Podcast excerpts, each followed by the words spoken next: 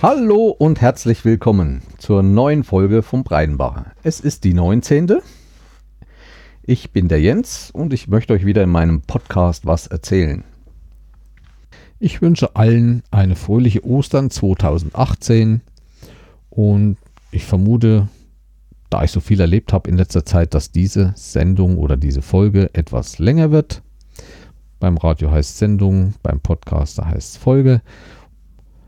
Los geht's und ich erzähle euch ein bisschen was, was ich in dieser Folge vorhabe. In der letzten Folge hatte ich ja angekündigt, hauptsächlich mal über den Orientierungslauf, das Wintertraining zu erzählen. Das werde ich diesmal auch tun. Ja, dann war ich noch mal ein bisschen unterwegs in Österreich und noch mal in Schleswig-Holstein, doch das dann zum Schluss. Ich fange dann erst mit dem Orientierungslauf an, aber bevor ich damit anfange, möchte ich noch aus der letzten Sendung einiges nachtragen. Ja, ich habe einen tollen Kommentar von der Dotti gekriegt. Darüber habe ich mich sehr gefreut, dass sie doch eine große Anteilnahme an meinem Podcast nimmt. In ihrem Podcast in einer der letzten Folgen hat sie ein Buch vorgestellt. Es geht über eine Extremsportlerin und das möchte sie mir jetzt zukommen lassen. Da freue ich mich. Ich hoffe, ich finde die Zeit zum Lesen, weil ich bin, ich lese eigentlich wenig, eigentlich meistens am Bildschirm alles, was digital ist. Aber ich denke schon, dass ich da mal eine Ausnahme machen kann weil Extremsport hat auch in meinem Leben schon mal etwas stattgefunden in einer früheren Zeit. Wenn ich das Buch gelesen habe, werde ich vielleicht davon auch mal erzählen, was ich zum Beispiel an Wanderungen und Läufen in sehr, sehr jungen Jahren gemacht habe. Also da ging es auch um Langstreckenwanderungen, zwar nicht so extrem, wie in diesem Buch erzählt wird, aber so in ein Ritt so 130 Kilometer das ist nicht ohne. Und ich werde dann auch mal erzählen, wie man sich während so einer großen Tour ähm, fühlt innerlich und was da einem so passieren kann, wenn man nicht aufpasst. Und wie das halt war mit der Ernährung und so weiter. Denke, da werde ich in Kürze mal eine eigene Folge machen. Ja. Ja, und dann noch ein ganz großes Dankeschön an die Hörmupfel für die fünf goldenen Sternchenbewertungen bei iTunes. Die Podcaster wissen, so eine Bewertung auf iTunes mit fünf Sternchen, das ist sowas wie eine Krone aufgesetzt bekommen mit fünf Zacken. Und ich habe mich wirklich sehr gefreut und möchte mich nochmal recht herzlich bedanken. Asche auf mein Haupt. Ich glaube, ich musste auch mal langsam anfangen, bei vielen anderen Podcasts meine Bewertung abzugeben. Was gibt es sonst Neues? Die Pläne nehmen langsam Gestalt an mit dem Wohnwagen, wo es hingeht. Im Mai werde ich wahrscheinlich dann mein Unternehmen in den Ruhrpott machen. Dazu auch noch mal mehr zum Schluss. Ja, Orientierungsläufe sind geplant. Wo geht's hin? Einmal in den äußersten Osten Deutschlands. Das ist bei Zittau dort hinten. Da gibt es immer einen sehr, sehr schönen Orientierungslauf, einmal von der Landschaft her und auch von der Veranstaltung her, weil der mit den tschechischen Orientierungslauffreunden zusammen gemacht wird. Da werden wir teilnehmen. Dann wahrscheinlich in den Plänen steht noch der Sprint. Der ist aber auch ziemlich weit weg und zwar wieder in. Ich wollte eigentlich nicht so schnell wieder hin, aber die Lausitz lockt wieder mit Spremberg. Ja, aber auch mal wieder in der Lausitz zu laufen, ist halt auch ganz schön. Und die Landschaft gefällt mir eh. Ja, Urlaub ist geplant, drei Wochen Schweden mit großen Orientierungslauf O-Ringen, einem der größten Orientierungsläufe der Welt. Da werden wir auf jeden Fall, wir, die Meldung ist raus. Wir wollten zwar auf einem Zeltplatz dort mit unserem Wohnwagen campen, aber da war schon alles voll. Man hat nur noch einen bekommen ohne Strom und ich möchte doch gerne über fünf Tage Strom haben dann irgendwie. Und deswegen haben wir noch einen Zeltplatz in der Nähe, so zehn Kilometer entfernt, einen Stellplatz bekommen. Ja, legen wir los. Ja, fange ich an mit dem Orientierungslauf. Ja, kommen wir zum OL in der Halle. Ich hatte ja lange darauf vorbereitet und nun möchte ich mal ein bisschen was davon erzählen. Zwar ist die Wintersaison eigentlich schon wieder fast rum. Wir haben auch schon unseren ersten Wettkampf in freier Natur gemacht. Aber trotzdem möchte ich noch was erzählen, wie wir uns im Winter fit halten. Das heißt, ich bin da nicht so der Hallengänger bei unseren OL-Sportlern, aber der Rest des Vereins macht das wöchentlich, regelmäßig, fast den ganzen Winter durch. Das heißt, ab November bis März sind wir in der Halle anzutreffen. Was geht da ab? Also, normal, jedes Training sollte mit einer Erwärmung beginnen. Wir laufen da meist und machen ein paar Laufübungen. Seitwärts laufen, rückwärts laufen, vorwärts laufen, ein bisschen springen, hopsen. Jo, das machen wir so fünf bis zehn Minuten. Dann kommen entweder Dehnungsübungen, also Gymnastik, immer von oben angefangen, Kopf, Arme nach unten und dann oder abwechselnd auch mal das Lauf-ABC. Ich komme aus der Leichtathletik und da war das eigentlich immer Voraussetzung für jedes Training, bevor begonnen wurde, kam dann noch das Lauf-ABC. Das heißt, es geht im, wie soll ich sagen, Beine nach vorne schmeißen über eine bestimmte Strecke, also immer Beine so hoch wie möglich. Oder dann die Fersen an den Po anwinkeln, so schnell wie möglich. Oder Kniehebelauf, wie man das auch nennt. Also immer die Beine so hoch, dass man ungefähr mit den Oberschenkeln in der Waagerechten ist. Es gibt da noch bestimmte Übungen, die ich hier schlecht erklären kann für die Füße, wo wie so eine Art Steppschritt gegangen wird, das ziemlich schnell gewippt wird dabei. Ja, und noch so einige andere Sachen. Oder über Kreuz laufen, seitwärts ein Bein vor, ein Bein hinten, das andere vor, das andere hinten. Dann auch Seiten wechseln und so weiter. Das so zur Erwärmung. Und dann geht es eigentlich schon speziell mit unseren Orientierungslauf-spezifischen Sachen los. Da wir sehr warm sind, machen wir erstmal ein Gedächtnistraining. Das heißt bei uns, im Winter wird viel mit dem Kopf gearbeitet in der Halle. Natürlich wird auch außerhalb äh, Ausdauertraining gemacht. Einzelne Läufchen macht jeder für sich. Aber Hallentraining bedeutet bei uns Kopftraining. Das heißt, sich viel einprägen in kurzer Zeit und dieses auch im Kopf für eine längere Zeit behalten, in der man aber durch sportliche Übungen beansprucht wird. Wir machen das zum Beispiel, indem wir in der Halle viele verschiedene Geräte aufstellen. Das sind Medizinbälle, das sind die Bänke, das sind die Springböcke und Barren und solche Sachen. Von dieser Ausstellung haben wir ein A4-Blatt, wo das genau nachgezeichnet ist. Dieses A4-Blatt haben wir so achtmal dort liegen und auf jedem Blatt ist eine andere Strecke eingezeichnet.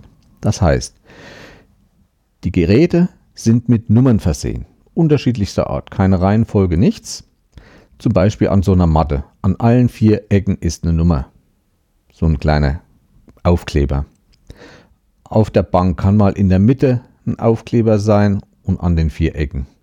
Es müssen nicht immer die Ecken sein, es kann auch mal an den Längsseiten in der Mitte ein Aufkleber sein. Auf dem Medizinball ist eine. Dann haben wir so Kegel stehen, da sind welche drauf. Wie gesagt, auf den A4-Blättern sind dann die Strecken eingezeichnet. Man nimmt einen kleinen Zettel. Das Schwierige ist jetzt, also die Strecke besteht so aus vier, fünf, manchmal auch sechs Anlaufpunkten, die auch wie auf einer OL-Karte mit einem runden Kreis eingezeichnet sind und mit Strichen verbunden.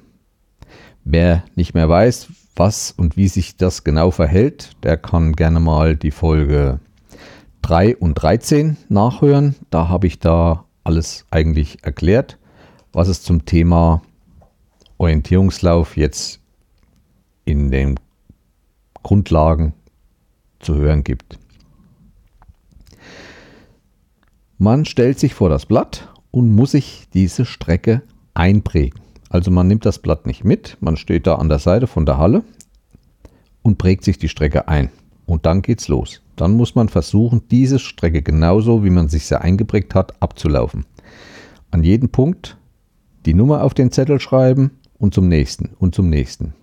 Und das achtmal hintereinander, jeder. Also der eine fängt mit der ersten Bahn an, der zweite mit der zweiten Bahn und wechselt dann so, wie man halt will. Das wird dann auch ausgewertet. Ich bin da immer sehr, sehr schlecht. Ich kann mir oder ich will es mir eigentlich auch nicht merken. Ich weiß nicht, es ist nicht meine Welt. Aber die anderen sind da schon ziemlich pfiffig. Das ist eine Sache. Meistens nach dieser Erwärmung geht es dann los. Wir machen so ein Rundentraining.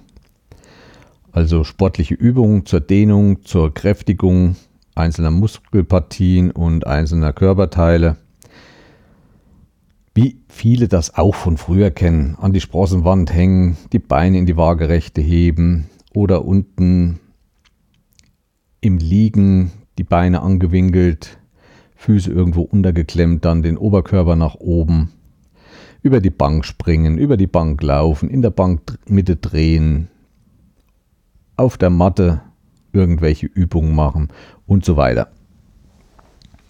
Ihr kennt das bestimmt alle in diesen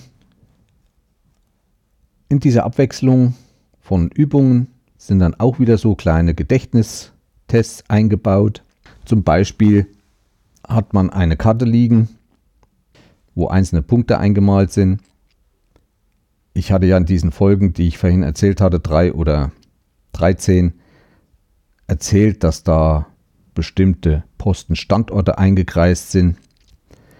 Man macht eine Übung, dann kommt ein leeres Blatt, wo man dann aufschreiben muss, wie dieser Postenstandort heißt, wenn man es weiß. Es gibt dann auch zum Anfang, wie gesagt, vorhin mit dieser Halle, wo wir diese Nummern haben. Manchmal machen wir auch eine andere Übung.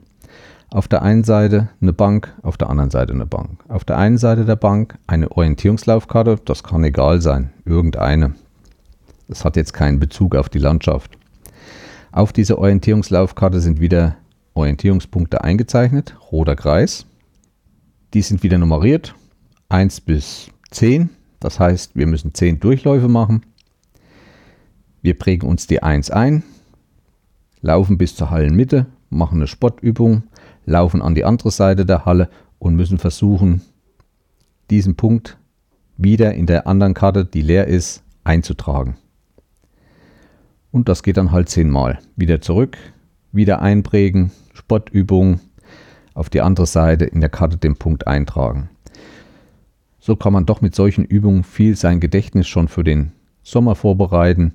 Den Orientierungslauf hängt mit Denken zusammen und je besser man sich was im Kopf behalten kann und muss so wenig wie möglich auf die Karte gucken während eines Wettkampfs, je schneller kann man sein, je besser ist man. Was gibt es noch? Also wir beschäftigen uns viel mit diesen Sachen. Wir haben dann zum Beispiel Blätter, wo Postenstandorte eingezeichnet sind. Das ist zum Beispiel für einen Hochstand wie so ein T. Auf der anderen Seite liegen Blätter, wo dann vier oder fünf Antworten sind und wir dann die richtige Antwort ankreuzen müssen. Also erste ist ein T, also ein Hochstand und müssen dann auf der anderen Seite ob das der Hochstand ist. Hochstand ist sehr einfach, aber es gibt halt auch andere Sachen wie Vegetationsgrenzen und so, damit man auch sich diese ganzen Schriftzeichen und Symbole einer Karte einprägt. Da gibt es braune Gräben. Braun sind viel, wie ich schon mal erzählt habe.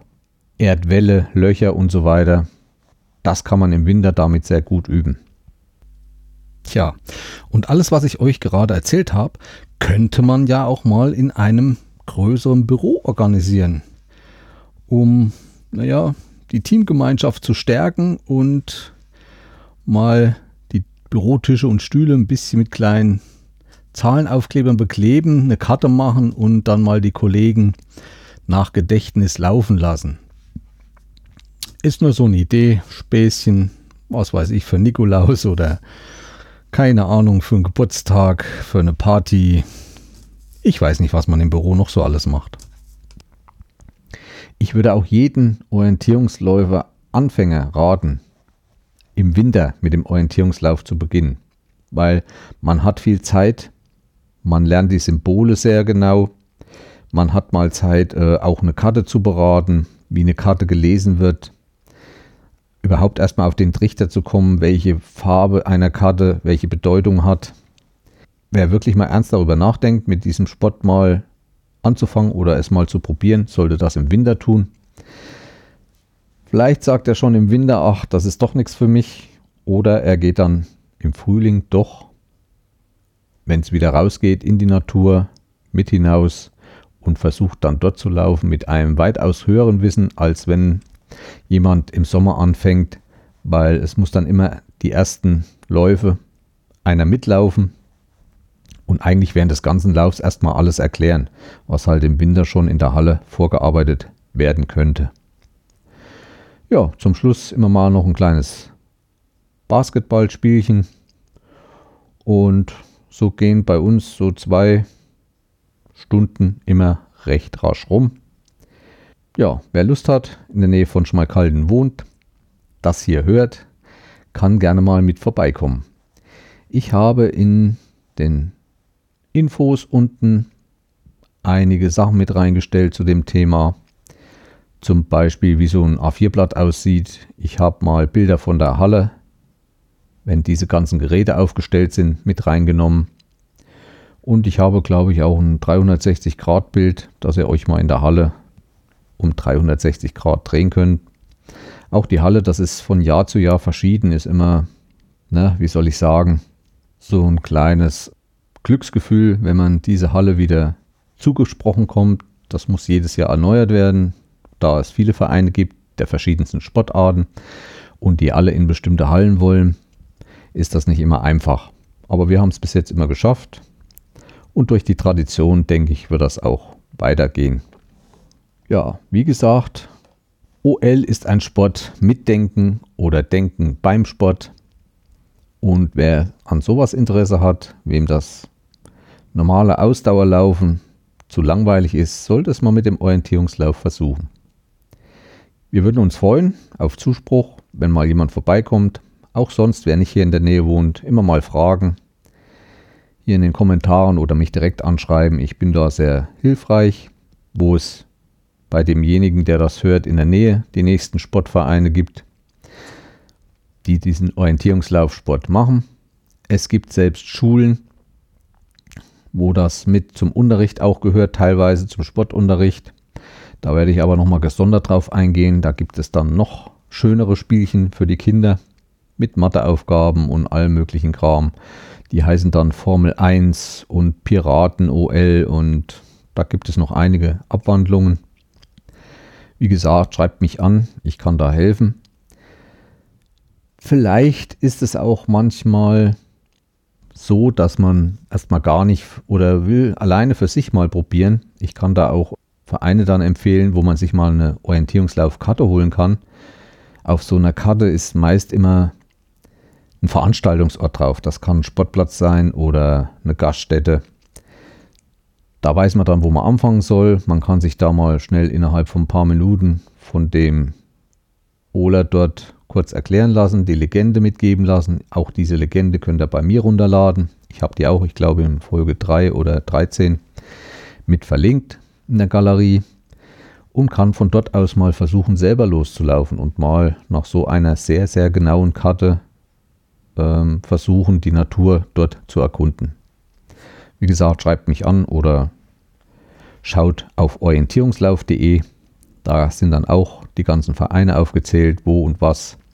Es gibt auch eine große Datenbank für Deutschland, wo sämtliche Karten verzeichnet sind, so die neueren, was aktuell ist und wo die sich in Deutschland befinden. Ja, das war eigentlich zum Orientierungslauf im Winter, zum Training. Ich habe heute nur vom Training erzählt. Es gibt natürlich auch den Orientierungslauf Lauf auf Skiern im Winter. Auch da gibt es deutsche Meisterschaften. Da werden große Wettkämpfe ausgetragen. Genauso wie es den Mountainbike-Orientierungslauf gibt. Und das wird so eine der nächsten Folgen sein, wo ich mal ein bisschen auf das Orientieren mit Fahrrad eingehe. Da muss ich mich aber selber erst noch kundig machen, weil Orientierungslauf auf Fahrrad ist wieder was ganz anderes.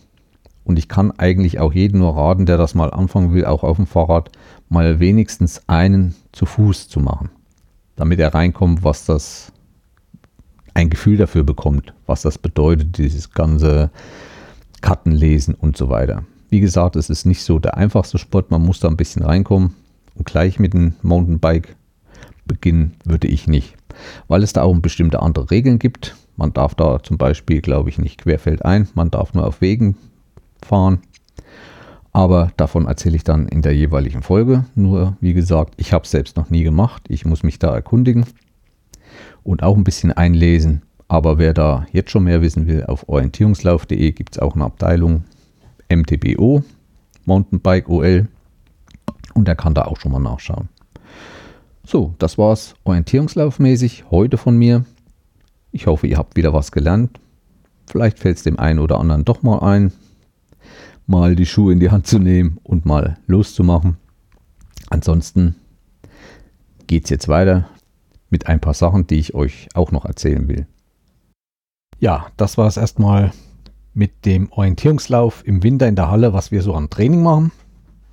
Ich denke, ihr habt gemerkt, dass es doch auch abwechslungsreich ist und dass man da ein bisschen Spielen unterbringen kann. Aber es war ja noch mehr in der Vergangenheit. Ich hatte ja in der letzten Folge erzählt, wie ich zwei Wochen in Schleswig-Holstein gearbeitet habe, was ich da gemacht habe.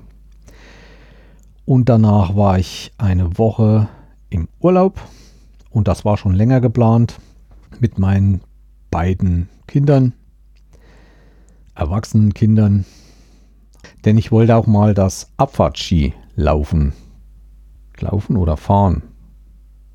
Erlernen, ja.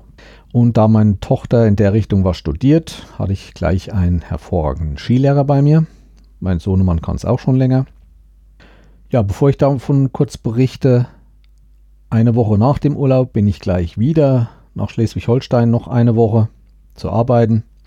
Also, wenn ihr das verfolgt habt, Thüringen, Schleswig-Holstein, Schleswig-Holstein, Thüringen nach Innsbruck, Innsbruck, Thüringen, nochmal nach Holstein und von Holstein wieder runter nach Thüringen. Das war so der Februar, Anfang März. Auch die dritte Woche in Holstein war nicht schlecht. Wir konnten wieder einiges erledigen, allerdings war es sehr kalt. Aber wieder viele interessante Leute kennengelernt. Vor allem wir hatten eine neue Baggertruppe bei uns, die uns die Löcher aufgemacht hat. Das wird wieder ganz nett, was man da so alles erfährt. Und dass in dem Gewerbe auch nicht alles so glatt geht und dass da auch zurzeit eine mächtige Arbeitsplatzumwälzung stattfindet, weil jeder Baggerbetrieb sucht Leute, gute Leute, die Fahrzeuge fahren können und Bagger bedienen können und ja, die Baggerfahrer suchen sich langsam ihren Platz aus, wo sie am besten verdienen und das meiste Geld bekommen. Ja, wie gesagt, ich bin dann runter nach Innsbruck mit meinen Kindern. Eine Woche. Also den ersten halben Tag habe ich geübt. Das ging ganz gut. Wir waren in so einem Nebenort von Innsbruck und zwar hieß der Ort Götzen und direkt in Götzen ging so eine große Pistenanlage los. Ich habe mir ein paar Skier geliehen, hm, Skier und Schuhe und Stöcke. Wir sind dann den ersten Tag gleich hoch mit der Bahn, ganz hoch und da war so ein waren auch so Steppkes da, die da so ein bisschen geübt haben. Naja, habe ich auch meine ersten Versuche gemacht. Aber wie ihr wisst, war ich ja letztes Jahr auf dem Wasserski und da war das alles nicht mehr so, naja. ja, da war das alles nicht mehr so kompliziert. Nee, nee, aber man, ich laufe mein Leben lang schon Langlaufskier und da muss man auch manche Hügelchen und Hänge runterkommen. Und in meiner Kindheit bin ich auch viel Berge abgefahren. Wir hatten damals so Tourenskier also das ist so ein Zwischending zwischen Abfahrts, breite Abfahrtskier und Langlaufskier. Da gab es noch so Tourenskier, noch mit Seilbindung und allem.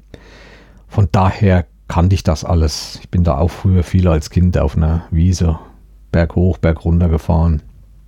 Da steckt irgendwie noch ein bisschen drin. Das ist wie mit dem Schwimmen oder Fahrradfahren, wenn man das als Kind gelernt hat und später nochmal macht. Geht das dann wieder. Ja, wie gesagt, die zwei sind dann noch den ganzen Tag hinter mir hergefahren. Ein, zwei Mal habe ich mich auch hingelegt und ich muss sagen, im Fernsehen sieht das immer weicher aus. Aber wenn es einen dann mal wirklich bei einer bestimmten Geschwindigkeit und ich war nicht schnell hinbrettert, das tut ganz schön weh. Also die Piste ist hart. Man soll nicht sagen, dass da der Schnee schön weich ist. Dort, wo man fährt, ist hart. War eine neue Erfahrung. Am ersten Tag wunderschöner Sonnenschein. Von dort oben Blick auf Innsbruck. Ich habe auch ein paar Bilder in die Galerie gestellt. Verlinkt unten in den Show Notes. Könnt ihr euch anschauen. Abends wieder in einer Pension. Die haben wir über Airbnb gemietet.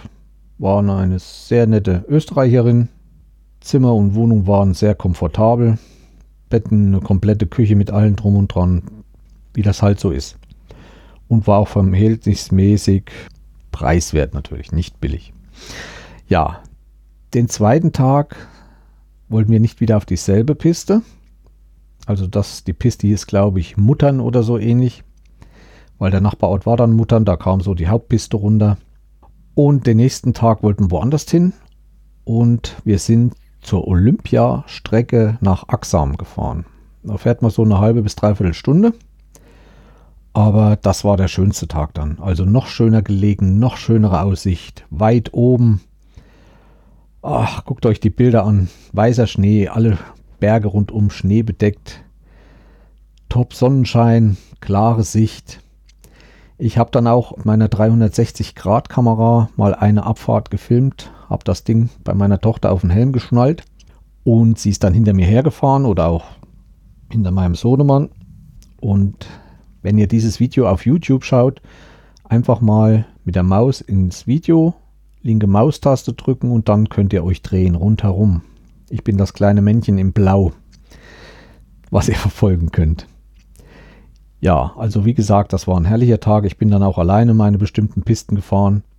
Man muss halt wirklich ziemlich üben und für mich war eigentlich dieser erste Urlaub reines Üben. Wie man wendet, wie man wedelt und so weiter. Naja, war ganz nett. Das war eigentlich der schönste Tag. Dort geht auch so eine spezielle Olympiabahn, die damals zu den Olympischen Spielen, die in Innsbruck stattfanden, gebaut wurde. Auch oben gibt es dann Wegweiser wo drauf steht, das ist die Damenabfahrt von den Olympischen Spielen und all solche Sachen. War halt interessant und war auch anstrengend. Sehr lange Pisten, also wo man dann schon mal ein paar Minuten gefahren ist, bis man unten angekommen ist. Mal steiler, mal wieder flacher.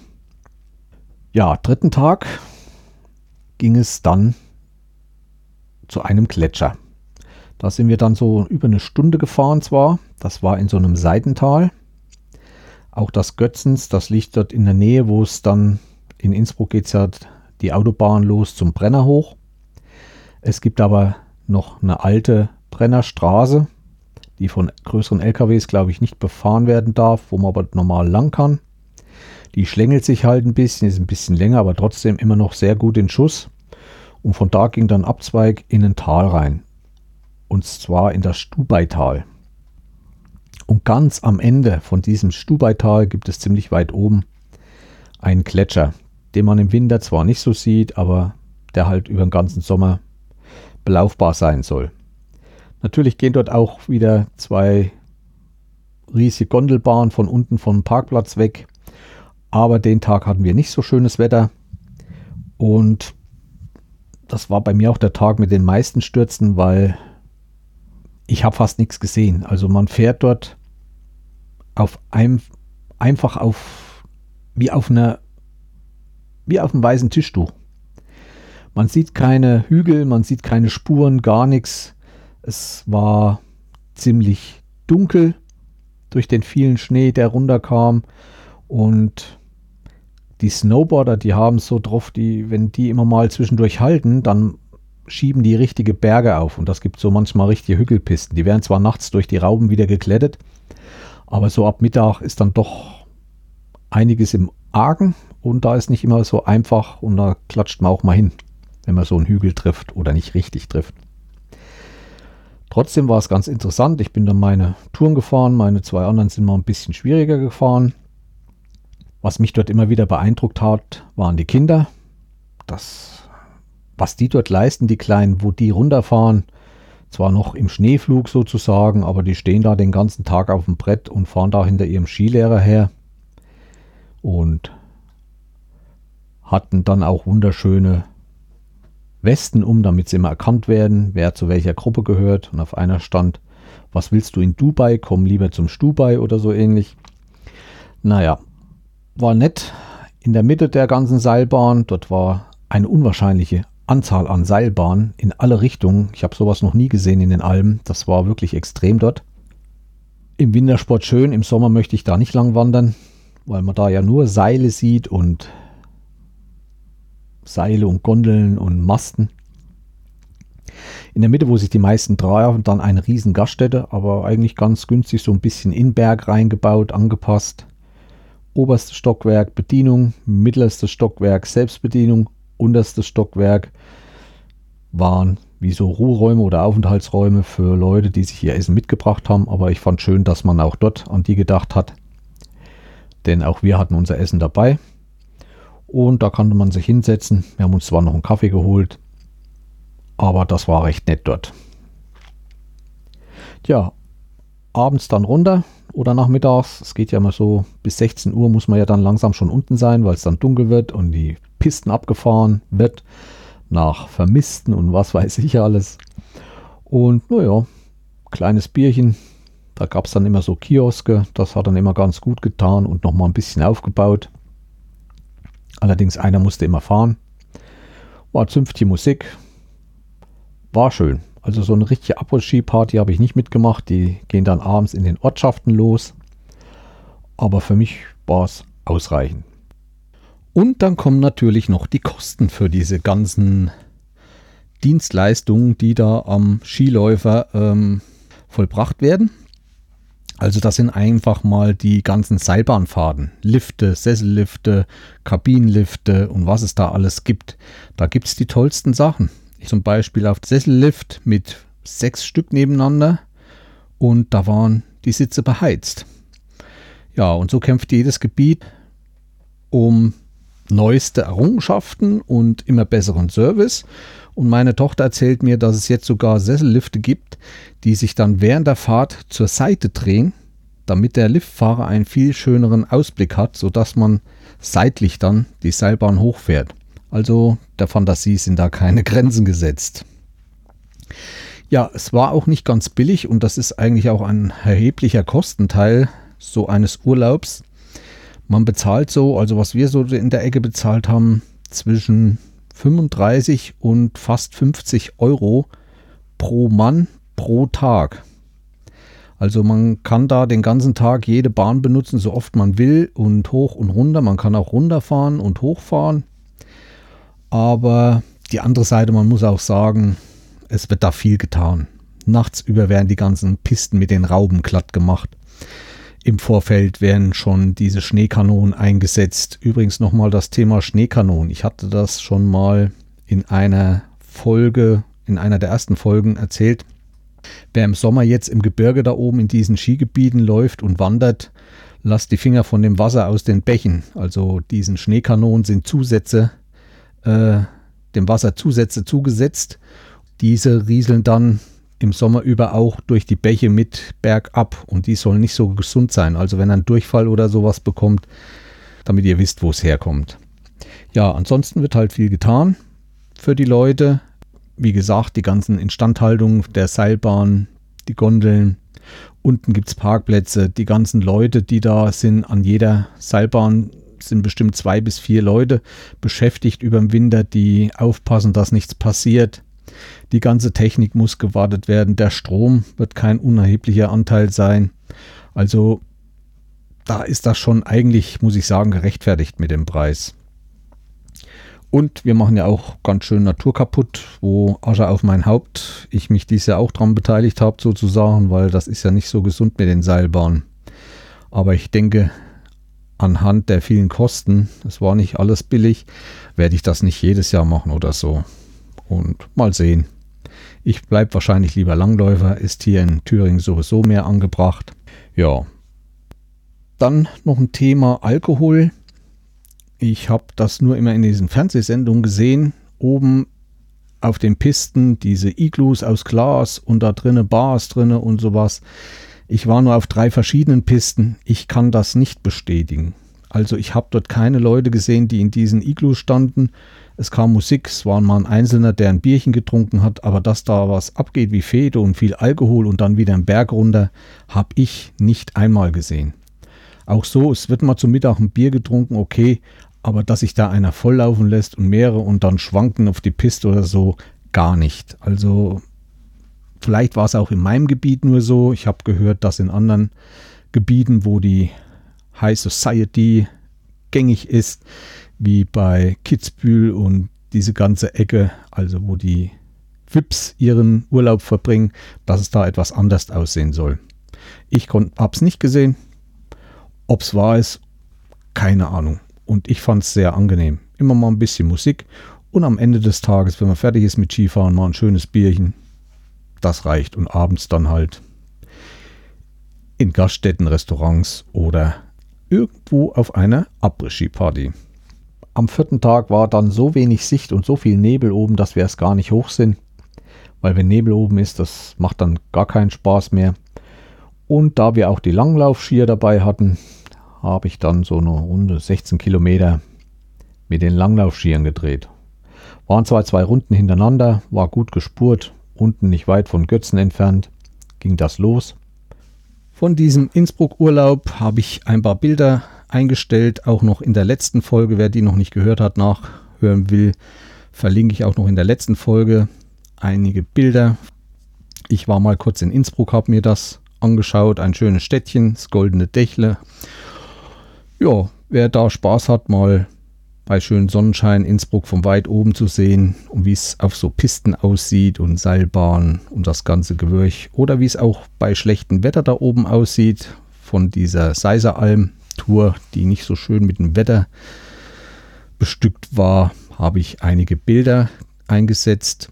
Auch noch kurz zu den Bildern. Ich habe äh, einen neuen Flickr-Account für den Breitenbacher aufgemacht, wo ich ab jetzt die ganzen Alben hinbringen werde, sodass ihr einfacher gleichzeitig auf die Bilder zugreifen könnt. Schaut euch um. Ich werde wahrscheinlich auch in der nächsten Folge nochmal einige Hinweise gehen, wie sich das jetzt mit meinem YouTube-Kanal, Flickr-Kanal für Bilder und so weiter verhält, wo ihr da nachschauen könnt.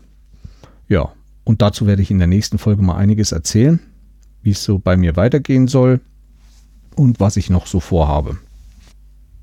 Und damit war der Tag rum, Urlaub rum. Es ging wieder Richtung Heimat. Noch schnell in München vorbei. Am Samstag früh durch Garmisch. War auch sehr interessant, was da für Staus ist, dass die noch keine Umgehung irgendwie bekommen haben. Wundert mich. Ja, und dann ging es halt wieder die Woche dann hoch nach Schleswig-Holstein. Das war so Anfang März. Nun haben wir schon fast Ende März. Und dieses Wochenende ging es schon wieder mit der Orientierungslaufsaison los. Wer mich in Twitter verfolgt, hat ja auch gesehen, wie ich schon wieder durch den Wald gestiefelt bin. Zum Glück, zur Zeit, das Schöne, es sind noch keine Blätter an den Bäumen und Büschen. So dass man die Posten doch etwas leichter findet als wie dann im Hochsommer, wenn alles Buschwerk voll ist. Ja, so waren wir in Weimar am Ettersberg. Dort war die deutsche, Me äh, nicht die deutsche, die Landesmeisterschaft von Thüringen in der Mitteldistanz also das war nicht viel, das waren 3,8 Kilometer Luftlinie, die Karte. Aber insgesamt bin ich dann schon so um die 5 Kilometer gelaufen. Hat Spaß gemacht, war relativ flaches Gelände. Oh ja, mein Frauchen hat in ihrer Altersklasse gewonnen. Auch einige andere von unserem Verein haben gewonnen. Auch Dieter hat gewonnen. Apropos Dieter, ich habe einen neuen Podcast mit Dieter aufgenommen. Der folgt in Kürze. Den werde ich dann mal so zwischendurch einschleifen. Da geht es dann um die versprochenen Bienen. Ist wieder ganz lustig, was wir da so alles angestellt haben. Dann abends wieder dran schuld, unsere Kinder haben uns eine Weinprobe geschenkt. Eine Weinprobe in Erfurt. Ich dachte ja erst, Erfurt, Thüringen, gibt es in Thüringen überhaupt ein Weinanbaugebiet? Aber der Uli vom Radio Mobil wusste es dann gleich besser. Danke dir nochmal, Uli. Das bei Bad Berka da oben. Und ich habe da mal auf der Karte geguckt, das ist aber wirklich haarscharf die Grenze von Thüringen. Und ich denke, viel ist da nicht mehr. Die Unstrut fließt da zwar lang, Bad Berka, da sieht man auf der Karte noch so ein paar Weinberge. Aber es geht dann die Unstrut nach Sachsen-Anhalt rein. Da kommt dann Naumburg und weiter hinten dann Freiburg, wo der Rotkäppchensekt herkommt. Ja, wusste ich nicht. War ein sehr schöner Abend. Mal was ganz anderes. Im Grunde geht es ja bei so Weinverkostungen immer so viel Sorten, aber das war dort nicht. Es war dort eine sehr junge, sehr ambitionierte Frau, die den Laden noch nicht so lange hat, so über ein Jahr. Aber irgendwie so ein, ich weiß nicht, wie man das nennt heutzutage, Sommelier oder wie, Prüfungen alles gemacht hat. Also sie war sehr gut auf ihrem Gebiet und wusste über alles Bescheid, über Sorten und so weiter. Hab viel gelernt, obwohl ich nicht so der Weintrinker bin. Immer mal eine Flasche, aber es hat mich dazu gebracht, jetzt auch mal eine bessere Flasche zu kaufen. Mal doch 1, 2, 3 Euro mehr aufzulegen und mir was Besseres zu gönnen. Es ging los mit Rosé, so einen leichten Perlwein. Danach wurden zwei Silvaner verköstigt, einer von der Unstrut gibt es ein, eine Weinkellerei noch von einem älteren Herrn betrieben, der so um die 80 ist, erzählte sie. Und der macht noch einen schönen Wein. Den haben wir getrunken. Und der Unterschied zwischen den zwei Silvanern war halt, der von dem an der Unstrut, da war, der hat sich nicht lange gehalten im Mund. Und der andere, der stand halt längere Zeit. Das hat sie uns mal so beigebracht und gezeigt, war sehr interessant. Wo der andere jetzt her war, weiß ich nicht. Es ging dann nochmal weiter mit Rosé und auch da gibt es verschiedene Sachen. Da hatten wir dann einen spanischen und der war zwar noch Rosé, aber hat schon fast so kräftig wie ein Rotwein geschmeckt. Und naja, getrunken und zum Schluss gab es dann nochmal ein Fläschchen französischen und das war so ein richtig schöner, leichter Wein. Also es gab dann so ein bisschen wie bei so einem französischen Abend, es war ein Holzbrett auf dem Tisch mit Brot, mit zwei Käsesorten, Schinken. Sie hatte auch einiges selbst zubereitet. Und es gab dann auch zu bestimmten Wein Gebäck dazu. Aber fragt mich, wie diese Dinger jetzt heißen. Die sahen so ähnlich aus wie Biscuits mit so einer Füllung in der Mitte. Soll zurzeit wieder der letzte Schrei sein und soll in Mode kommen. Ja, ist nicht so meine Welt, so süße Sachen. Aber der Käse hat sehr gut geschmeckt. Und dann gab es noch so ein Zupfbrot. Das war wie so ein Pizzateig mit Schinken bedeckt und der wurde wie eine Rolle zusammengerollt, gebacken. Das hat sehr gut geschmeckt. Ja, und so hat man nach und nach eben was nebenbei gegessen und sie kam immer mal an den Tisch, hat was erzählt, brachte eine neue Flasche zum Probieren. War ein sehr angenehmer Abend. Wir hatten dann noch ein Ehepaar aus Erfurt dabei. Also wir zwei hatten das Geschenk bekommen, noch ein Ehepaar aus Erfurt dabei. Und noch eine ältere Dame hatten wir mitgebracht. Das war unsere Übernachtung in Erfurt. Und ja, es kam zu sehr schönen Gesprächen. Wir haben wieder viel gelernt. Es wurde viel über Erfurt erzählt, weil die ältere Dame das schon sehr lange kannte. Hatte dort mal eine Bäckerei in Erfurt, ihre Familie. Ja, und was so drumherum für Läden waren, da kannte sie sich noch sehr gut aus. Wäre eigentlich auch mal was, so ein Stadtrundgang und den auf Audio aufzunehmen, mit Bildern vielleicht dazu. Oder man sollte vielleicht doch mal ein Video machen, wo sich jemand vor ein Haus stellt und was da erzählt, was da schon alles drin war. Es gibt in Erfurt Mühlen und viele andere interessante Gebäude. Wer mal in Erfurt ist, wird den Domplatz kennen oder wird sich auf den Domplatz stellen. Wenn man mit dem Gesicht zum Dom steht auf dem Domplatz, so links, links in die Richtung gehen, da sind dann so Kneipchen und kleine Läden, sehr schöne kleine Cafés in allen Varianten. War ganz schön anzusehen und ist auch inzwischen Zeit alles schön zurecht gemacht. Ja, der Abend, 18 Uhr begonnen, so um 21, 22 Uhr war dann Schluss. Das ist ein Laden tagsüber und abends macht sie dann diese Veranstaltung. Da ist er dann geschlossen, der Laden. Bei schönem Kerzenschein, schönes ambientes Licht und schöne Musik. War sehr netter Abend, wer sowas mal vorhat, hier gerade von den Thüringern. Ich meine, man wird wenig finden, wo man hier in Thüringen mal Weinverkostung machen kann oder, oder einen Weinabend allgemein. Auch wer tagsüber mal in Erfurt vorbeigeht, ich verlinke unten in den Infos mal den Laden. Der heißt übrigens die Korkenzieherin. Und mich hat wirklich erstaunt, was die Frau alles über Wein wusste. Ne? Ja, so ging der Abend zu Ende mit der Straßenbahn in unser Quartier gefahren. Und dann habe ich ja über Twitter erfahren von der Pulidora, also von der Carola. Sie verlinkte einen Zeitungsartikel über den schönsten Ostermarkt von Thüringen. Der ist, soll in Langewiesen sein, mit dem schönsten Markt von Thüringen. Da dachte ich, na, wenn ich an dem Sonntag heimfahre, kann ich da vorbei, weil das liegt gleich bei Ilmenau an der Autobahn. Und da sind wir dann noch hin war allerdings ein bisschen enttäuscht. Der Marktplatz, schönster Marktplatz Thürings mit, ja, für die Größe der Ortschaft, für so ein Dorf, ja, mag sein. Aber zuerst war ich geschockt, man kam wieder in eine Einkaufsstraße. Wieder ein Stand neben dem anderen. Klamotten und, und Salben und Schmuck und Ledertaschen und wie halt diese Märkte sind. Zwischendurch aber mal ein bisschen Holzarbeiten auf dem Markt hauptsächlich Fress- und Saufstände, wie es immer so ist. Also die wirklichen Osterstände, wo es schönen Osterschmuck oder sowas gab, waren weitaus in der Unterzahl. Ich hatte eigentlich dann noch mal richtig schön Eiern, die künstlerisch zurechtgemacht wurden, sind gesucht. Und da wurde ich kurz vorm Schluss dann im Rathaus direkt fündig. Da war eine Etage, da waren mehrere Tischen mit so drei, vier Firmen, die dann diese Eier mal ausgestellt haben. Auch sorbische Eier, glaube ich, waren dabei. Ja, ich habe euch auch da eine kleine Galerie mal in die Info gesetzt.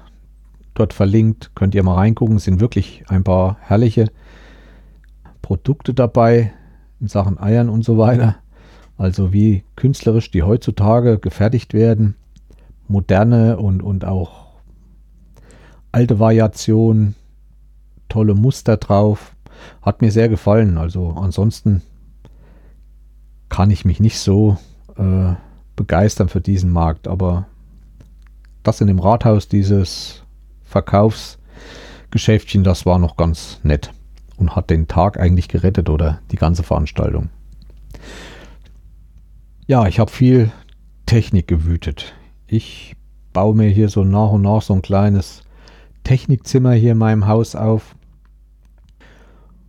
Einmal hier für die Podcasterei habe ich mein kleines Audio-Interface und mein Kopfhörer, dass ich das nicht immer abbauen muss, kann ich hier liegen lassen. Habe mir noch einige andere Sachen angeschafft. Und dann habe ich viel Kopfzerbrechen gehabt, eigentlich, weil ich versucht habe, ein Telefongespräch aufzunehmen mit dem Rechner. Und ich hätte nicht gedacht, dass das so problematisch ist. Es ist noch nicht ganz fertig. Ich habe davon Videos gemacht. Ich werde das, die Videos dann verlinken. Zwar noch nicht in dieser Folge, aber in der nächsten garantiert. Schaut auch in die Videos mal rein, wer da mal selber Podcaster ist und möchte Interviews über das Telefon machen. Es ist halt das, der Gegenüber braucht keine Technik. Der kann wirklich angerufen werden und dann kann es losgehen. Dann kann man das aufnehmen. Ich habe das von ganz einfachen, ohne Audio-Interface mal gezeigt, mal so ein paar Grundlagen gezeigt vom Telefon. Habe die Bauteile gezeigt, die man braucht, um das anzuschließen. Wie man das zusammensteckt, an Rechner steckt.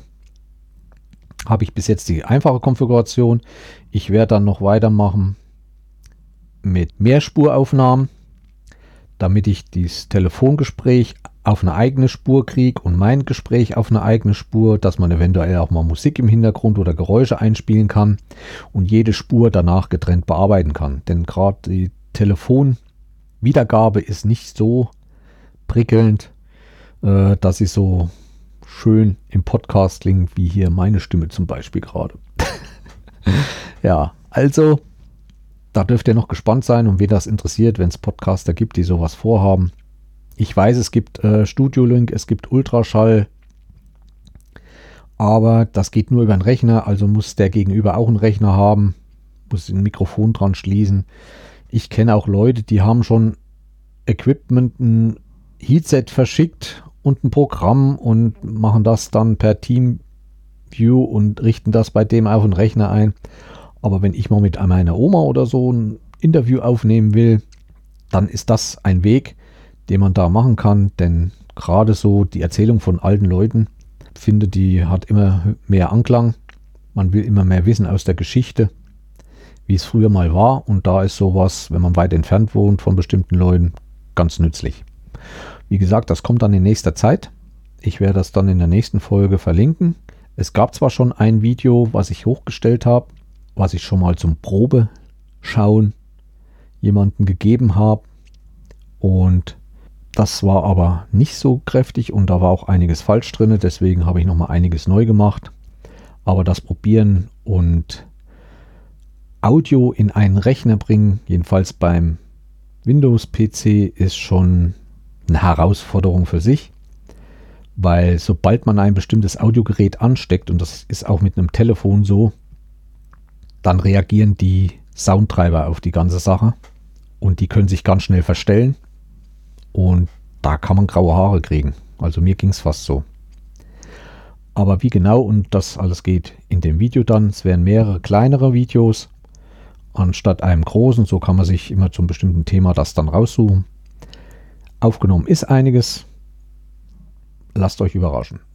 Ja, ansonsten habe ich dann für das ganze Aufnehmen mit diesen Videos mir so einen Videobalken aus einem Stativ hier gebaut und eine grüne Decke besorgt, aber die habe ich schon länger, weil ich habe schon Screen, diesen Screen-Effekt, also wo man im Bild ist und im Hintergrund ein anderes Bild einblenden kann. Das habe ich schon vor vielen, vielen Jahren gemacht. Ich glaube sogar mit einem Amiga schon. Als meine Tochter noch klein war, habe ich die schon die erste Wetteransage machen lassen mit einem grünen Tuch, habe das reingemischt. Also das war damals noch weitaus problematischer, weil die Software das noch nicht so unterstützt hat. Heute ist das einfacher, weil die Programme das alles schon drin haben. Und naja, da habe ich noch einiges vor zu bestimmten Themen, Technik vorstellen und was man sonst noch machen kann. Wenn ihr Fragen oder Wünsche habt, irgendwas in Sachen Technik, wollt was gezeigt bekommen, auch Programme, wie ich aufnehme oder wie ich äh, meinen Podcast mache, wie ich ihn schneide, was es für Programme gibt. Ja, wen was interessiert, ob Grafik, Bildbearbeitung, kein Problem. Alle Themen habe ich Erfahrung, mache ich Video, Videobearbeitung, 360 Grad Bilder, Kopterflüge und so weiter. Ja, weiter geht's mit dem Thema Podcast. Ich habe in letzter Zeit wieder zwei neue Podcasts entdeckt. Das heißt, den einen habe ich schon etwas länger entdeckt. Und zwar ist das das Projekt polydora.de. Polydora mit Y geschrieben. Erinnert mich so ein bisschen an den Polylux aus den vergangenen Zeiten. Wer da mehr drüber wissen will, guckt bei der letzten Night of the Pots meinen Beitrag, der Breitenbacher. Da erzähle ich ein bisschen was darüber. Ja, Polydora ist eigentlich ein größeres Projekt mit verschiedenen Podcast-Themen. Das sind die Gedankensplitter, ähm, wo es um Betrachtungen aus dem Alltag geht, Kulturgeschichten, interessantes, wissenswertes Musik, Musik, Literatur, Geschichte und die Lesezeit, wo Carola, die diesen Podcast polydora.de betreibt, einige Balladen, Gedichte, Erzählungen vorliest. Ich finde, sie hat eine sehr schöne Stimme, wo das auch sehr gut zur Geltung kommt. Und jeden, der sich dafür interessiert oder mal einfach eine ruhige Minute mit Lyrik braucht, sollte da mal hinschauen und sich das mal zu Gemüte führen. Carola sucht auch zurzeit noch Mitpodcaster zu bestimmten Themen. Wer Lust hat und noch keinen eigenen Podcast hat, das wäre mal eine Chance, ähm, vielleicht doch mal in die Podcaster Welt einzutreten. Ich habe irgendwo auch gelesen, sie ist sehr aktiv in Twitter und ich habe auch irgendwo gelesen, dass sie jetzt einen neuen Podcast machen will übers Kuchenbacken. Da bin ich gespannt. Ja, schaut mal bei ihr vorbei. Ich glaube, sie würde sich freuen. Ein weiterer Podcast ist Sächsische Verhältnisse von Jan Witzer. Ich habe letztens mal versucht, so ein bisschen, ich bin ja nur Orientierungsläufer und ich mache viel mit Navigation, alles so Landkarten, das ist so meine Welt, schon immer gewesen. Da wollte ich mal wissen, was gibt es eigentlich in Thüringen, Sachsen-Anhalt und Sachsen noch für so Podcasts und habe das natürlich in Google eingegeben. Und da bin ich bei Sachsen auf sächsische Verhältnisse gestoßen. Jan Witzer ist geboren in Hessen, aufgewachsen in Baden-Württemberg und Niedersachsen und ist jetzt seit 15 Jahren in Sachsen heimisch. Und er macht dort Interviews mit bestimmten Leuten. Die letzte Folge, die ich jetzt so gehört habe, war die Folge 7, wo er Thomas Geithner, den Pressesprecher der Polizeidirektion Dresden, interviewt. Schon gleich der Anfang, die Frage, die Jan dem Thomas stellte, wie finden Sie den Titel meines Podcasts Sächsische Verhältnisse? Sollte man sich mal anhören. Ist nicht immer so, wie man sich das denkt. Ich habe noch nicht alle Folgen davon gehört, werde das wahrscheinlich noch nachholen, weil es ist doch schon interessant, wenn ein, wenn ein Podcaster aus den alten Bundesländern hier in den neuen Bundesländern die Leute interviewt. Da sind doch ein paar andere Ansichten und Erlebnisse vorhanden, als wenn das jemand aus der eigenen Region machen würde. Ja, dann gab es die 222. Folge vom Nebensprechen. Steffi und Ralf, die nehmen das immer zum Anlass, so Schnapszahlen als Jubiläum zu nehmen und diesmal sollte man wieder Fragen schicken. Auch ich habe eine Frage geschickt oder eine Doppelfrage. Und sie haben über zwei Stunden auf viele verschiedene Fragen geantwortet. Man lernt sie dabei etwas näher kennen, auch im Privaten. Und was sie sonst für Interessen haben, hört mal rein. Man hat lange nichts vom Nebensprechen so mitbekommen, außer den Flimmerfragen. Und es war wieder sehr schön und ich wünsche mir eigentlich mehr von diesen Gesprächen, weil die für mich immer sehr interessant sind. Schaut mal vorbei, hört euch die Folge an, sehr interessant und ich denke, es wurde angekündigt, dass jetzt wieder öfters etwas kommt. Als viertes zum Thema Podcast ist mir der Podlove Player aufgefallen. Da gibt es eine neue Version. Ich habe sie noch nicht installiert. Und zwar hat er zwei neue Eigenschaften. Einmal, wenn die Titel zu lang sind und man den oben in der Titelzeile nicht vollständig sieht, der wird jetzt gescrollt von links nach rechts. Und dann gibt es in der allerneuesten Folge oder ist es noch Beta, ich weiß es nicht genau, eine Transkriptfunktion. Das heißt, unten in den Menüs, wo die Kapitel und Download stehen, ist jetzt eine neuere Einheit mit Transkript. Das heißt, der ganze Podcast wird nochmal in Schrift ausgegeben. Man kann den ausklappen. Und so wie die Podcaster sprechen, so wird der Text angezeigt und es geht dann auch mit, also der wird dann farblich hinterlegt und man kann eigentlich auch immer mitlesen. Ich finde das eine schöne Funktion. Wozu sie mir so richtig dienen soll, weiß ich bis jetzt nicht. Ich weiß auch nicht, ob man diesen Text selber transkribieren muss oder ob das jetzt Potloff mit übernimmt. Werde ich sehen, wenn ich es installiert habe. Nur das zur Ankündigung.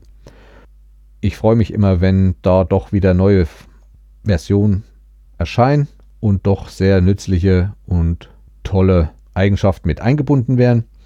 Einer der Macher ist ja Tim Britloff. Ich verlinke nochmal in meinen Infos eine Folge von ihm, wo das mit diesem Transkript sehr schön gezeigt wird. Also das ist ein Gespräch mit Ralf Stockmann. Da wurde bei Forschergeist, so heißt der Podcast, wurde dann dieses Transkript mit eingefügt. Schaut es euch mal an und ich freue mich, dass es so weitergeht. Ja, das war es diesmal zum Podcasten. Jetzt noch ein kleiner YouTube Hinweis. Ich habe da, ich mache abends, wenn andere sich vom Fernseher setzen und irgendwas schauen oder Serien gucken, surfe ich gerne durch YouTube.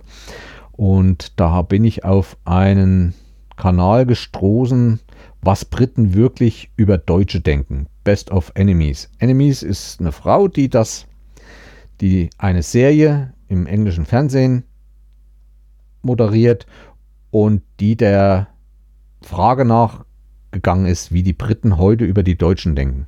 Und das sollte man sich wirklich mal angucken, sodass man wirklich mal einen Einblick bekommt von der anderen Seite, also von der britischen, wie die auf Deutschland schauen und was sie an uns gut finden, was sie schlecht finden, wie gut und wie nachhaltig sie den Zweiten Weltkrieg verarbeitet haben.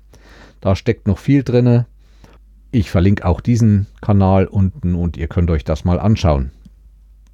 Ja, Vorschau auf die nächste Folge wird sein. Der Elitehörer, ich glaube, ich hatte es auch schon in der letzten Folge gesagt, hatte mich gefragt, weil er viel Fahrrad fährt. Er würde gerne mal Mountainbike-Orientierungslauf ausprobieren. Ich selbst habe es noch nie gemacht. Muss mich da auch erst einlesen und einarbeiten und vielleicht mal einige Fragen. Das wird wahrscheinlich in der nächsten Folge kommen ja, die Termine für den Wohnwagen stehen. Wenn es Ostern nicht so kalt ist, schön warm, werde ich ihn rausholen, mal putzen, wieder klar Schiff machen. Voraussichtlich im Mai werde ich meine Ruhrpott-Tour machen. Das ist sehr, sehr interessant gerade noch, weil das Jahr 2018 das letzte Jahr ist, wo noch im Ruhrpott Steinkohle gefördert wird.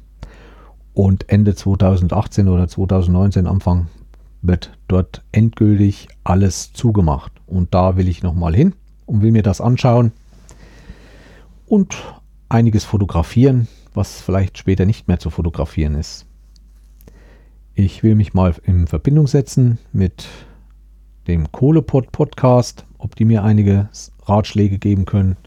Auch Silke hat mir schon einiges erzählt. Ja, das werde ich beherzigen und das ist für Mai wahrscheinlich geplant. Urlaub steht auch fest, Schweden, drei Wochen. Wen es interessiert, ob ich davon mal erzählen soll und direkt hochladen soll, wen es interessiert, uns kommen genug Leute zusammen, dann mache ich das mal.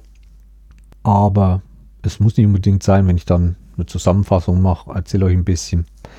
Wollt ihr Filme von dort mal haben? Wir fahren wieder zu diesem O-Ring, zu diesem größten Wettkampf. Mal sehen, vielleicht, wenn ich mich traue, werde ich auch mal mit der Kugel auf dem Kopf laufen. Dazu muss ich allerdings mit Fahrradhelm laufen, wo ich dann oben so eine GoPro-Halterung drauf habe, wo ich dann meine 360-Grad-Kamera draufschrauben kann, sodass ihr mal mit mir laufen könnt und könnt euch da mal umkicken, umkicken wie es da so in der Umgebung aussieht und was da alles so rumwuselt. Das war's für heute. Ich danke euch fürs Zuhören. Bis zum nächsten Mal. Wie gesagt, schreibt mir Fragen entweder per E-Mail oder in die Kommentare oder über Twitter. Ich freue mich über alles und verbleibe damit bis zum nächsten Mal. Euer Vince. Ciao.